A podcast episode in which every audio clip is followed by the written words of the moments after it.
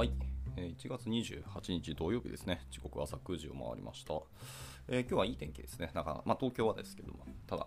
今日もすごく寒いので、まあ、体調に気をつければなと思います。はい、おはようございます。耳のキースこと桑原です。では、えー本日も朝活始めていきたいと思います。え本日はですね、まあ、何の記事読もうかと悩んだんですけど、昨日と同じように、あの J サインフォ別に読んでもいいなと思っていたんですけど、まあ、今日はあの僕が読みたい記事を読みたくなりました。あまあ、今朝ですね、僕の別のアカウントの方であのなタイムラインに流れてきた記事だったんですけど、これすごく面白そうだなと思ったので、読みたいと思います。あの最近僕がずっとやっているあのジェネラティブアートがあるんですけど、まあ、こっちのアカウントじゃなくて別のアカウントで作った作品とかダーダー流してるんですけど、そこの方で流れてきたものですね。で、そのジェネラティブアートに関する、えー、と一つの考察記事があってですね、それが面白そうだったので読んでいきたいと思います。えータイトルにあります、Creative Consideration for、Generative Art Collections ということですね。というところを読んでいこうと思います。じゃあ、早速いきたいと思います。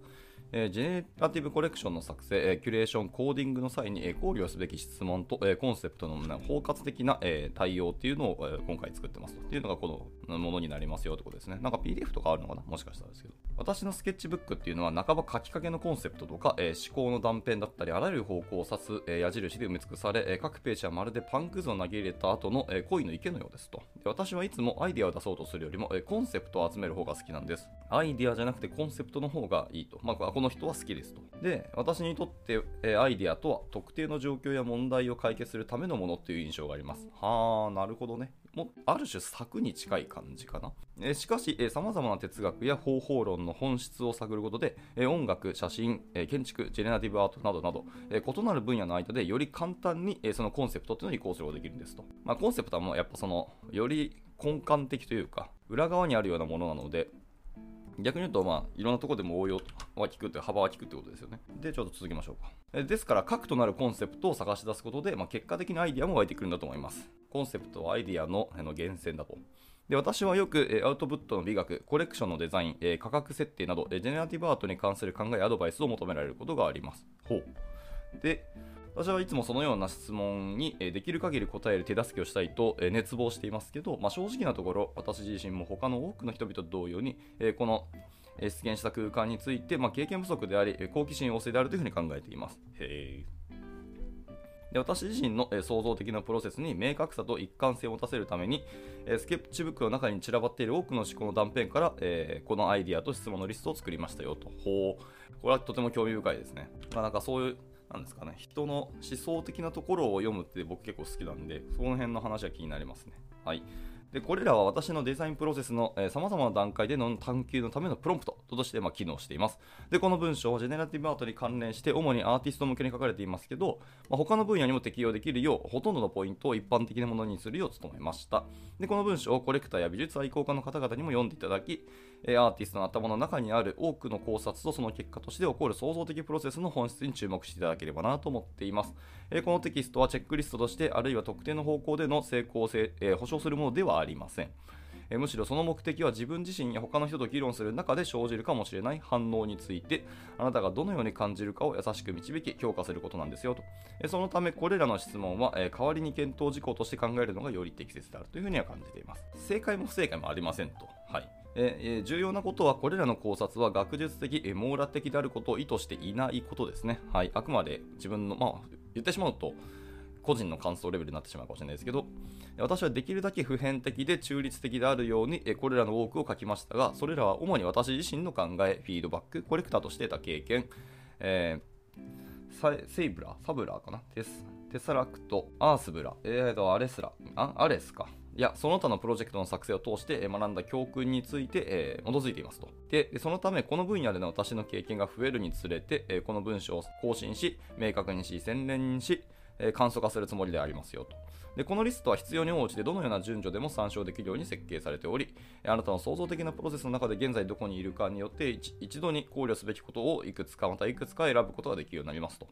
でこのテキストは、えー鮮やかな意味での、失礼、緩やかな意味での、えーカテゴリーに分けられており、いくつかはその検討の背景を説明するための、えー前置きや追加テキストおよび質問なしのものがありますけど、まあ検討事項の多くは、えカテゴリー間で重複し、微妙な違いがある、言い回しになっている場合が多いですよということでした。まあ、そういうのを踏まえた上で、え次のセクションですね、いきたいと思います。えコレクターがコレクションからエディションを鋳造したり、え入手したりすることを選択するとき、それはそのコレクションの物語の中に参加する行為を、ま、意味していますと。で、ジェネラティブアーティストっていうのは、そのコレクションを利用可能にするという行為を通じて、え他の人々をその完成のプロセスに迎え入れるというような招待状を差し出してるんですよと。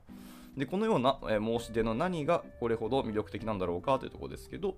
えー、ジェネラティブエディションがどのような作品になるかを予測することは困難ですけど、えー、コレクションの一部を所有することっていうのはコレクターにとってどのような喜びをもたらすんでしょうか、えー、ここでは商業的に、え成功したジェネラティブコレクションから得られる潜在的な、え金銭的利益のことではなく、え芸術的なプロセスそのものの観点から述べているんですよと。コレクションについて考えるとき、え常に複数のレベルを考慮しなければなりません。えまず最も明白なレベルっていうのは、え個々の作品または反復であります。え次により広い文脈の中で一連の作品やグループがどのように見えるかというのを考えます。例えば、同じアーティストの他のコレクションとの関連でコレクションを考えることです。ジェネラティブアートと、えー、造幣局ですね、の作品の出現により、えコレクターはコレクション制作の過程で必要か不可欠な存在になります。あ、不可欠な存在となったんですね、ってことですね。はい。で、また多くの人が共有、所有、え所有するコレクションっていうのはコミュニティと大差ないことから、えコレクションが貴族意識など、え人間の基本的な欲求を満たしているとも考えられます。コレクターがコミュニティと紐づくのか。いやー、なんかちょっと考えたことなかったんですけど、まあ言われてみればそうかもしれないですね。まあ理由はどうあれ、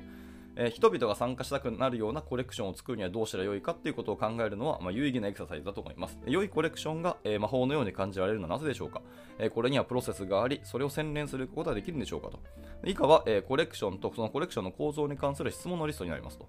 えこれらの質問には明確な答えはありませんが、あなたの個人アプローチを最もよく表す方向へあなたは導きのに役立つように書かれていますということで質問がぶわーっとつながるんですけど、まあ、ちょっとその質問をざっとあ一個一個読んでいきたいと思います。これについてちゃんと自分なりの考えをまとめておくか、自分なりの答えを作っておくっていうのは確かにいいかもしれないですね。はい、まずは一個一個ダーッといきますね。えまずコレクションは望ましいものであるか、え何がコレクションを望ましいものにするのか、え何が良いコレクションを作るのか、え何がコレクションまたは作品群を、えまとまりのあるものにするのか、え個々の作品とコレクション全体どちらがより望ましいか、えまたコレクションの一部または全部を持つことは楽しいことだろうか、えーと、基本的あるいは一般的なアウトプットっていうのは、えそれなりにユニークであるように管理されているか、えアウトプットは一貫しているか。で、このコレクションではアウトプットの間に大きな違いがあるか、あるべきか、そしてそもそもあるのかと。で異なる出力は、え同じコレクションの一部とみなされるのに十分な、え類似性を含んでいるか、あるいは異なるコレクションに属しているように見えるか、えー、主観的に言ってアウトプット間のギャップが大きすぎず、えー、別々のコレクションに分けるべきもしくは分けることができるポイントっていうのがあるか、えー、これはコレクション全体に対する認識に影響を与えるかコレクション性に影響するか私のコレクションの、まあ、一般的な出力と考えられるものを受け取ることは、えー、個人的にそれでも幸せでしょうかと。あと、美的な望ましさというものはあるだろうか。もしそうならそれに貢献する要素は何だろうかと。えー、続いていきます。どんな作品、アーティスト、アートムーブメント、デザインシステムが一貫して私にインスピレーションを与え、共鳴させてくるのか、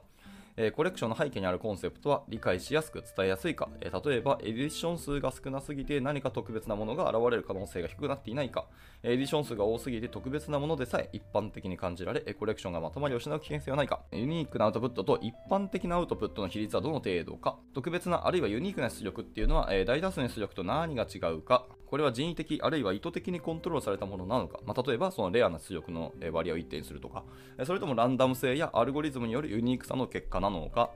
えもしコレクターがコレクションの、え単一の反復を所有するとしたら、それを十分に、えユニークで所有したり飾ったりするのに美的に満足していくものでしょうか。えつまりそのコレクションは、えもし売ることがなかったとしても大切にすることができるようなものなんでしょうかと。一回自分の方でもこれなんか考えてみたいと思いました。では続いていきましょう。次のセクションですね。はい。では続いてのセクションは、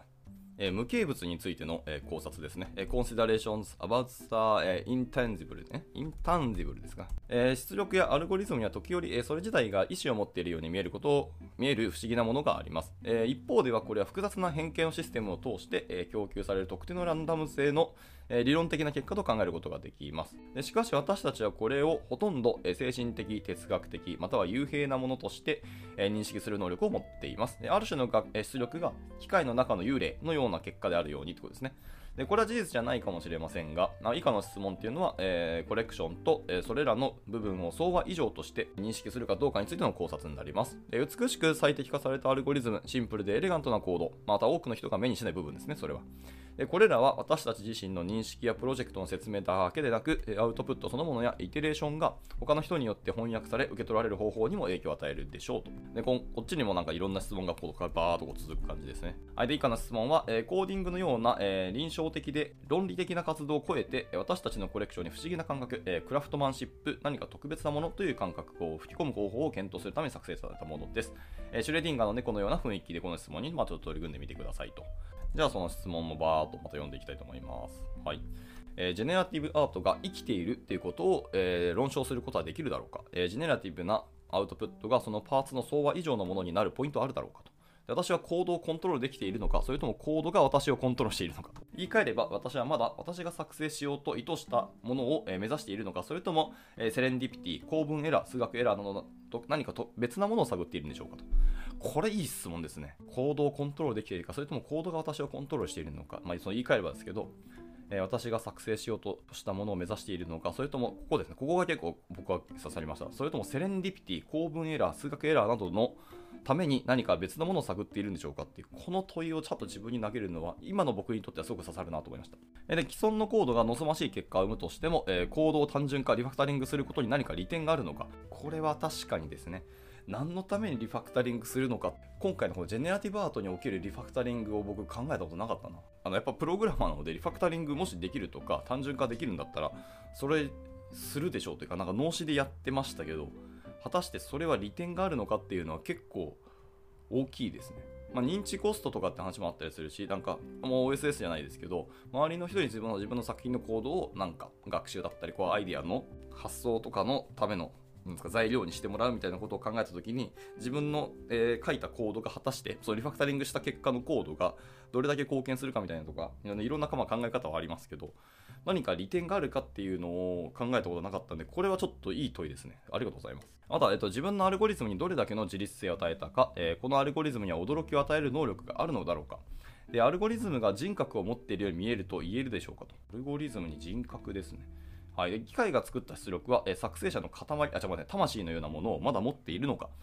えー、ジェネラティブアートには精神的な側面があるのだろうか、えー、異形の念や喜び、好奇心、不思議な感覚を伝えるアルゴリズムを作ることは可能なんだろうか、えー、仮にジェネラティブアートがコードだけではないとしたら他にどんなものがあるのだろうか、え可能な限りシンプルな方法で自分が達成しようとしたことを実現できたか。エレガントなコードはたとえ多くの人の目に触れないとしても、えコレクションの品質や職人技の、え近くに影響を与えるんだろうかというところですね、まあ、最初のそうコレクションのところですけど僕あんまコレクションする人じゃないのでふーんと思いながらですけどでもちゃんと自分でコレクションに対するあの向き合い方をっていうのを一回考えたくなりましたけど今回のこの、え無形資産に関するコレクションですね。あの考察はかなりちょっと今の僕に刺さりましたね。というところですが。えーとそうですね。続けていきたい。もうちょっとですねもう一章読んでみますかね。もう一章というかセクションか。もう一セクションだけちょっと読んでいこうと思います。ではいきましょう、え次は一貫性についての考察になります、えー、considerations about、えー、consistency ですね。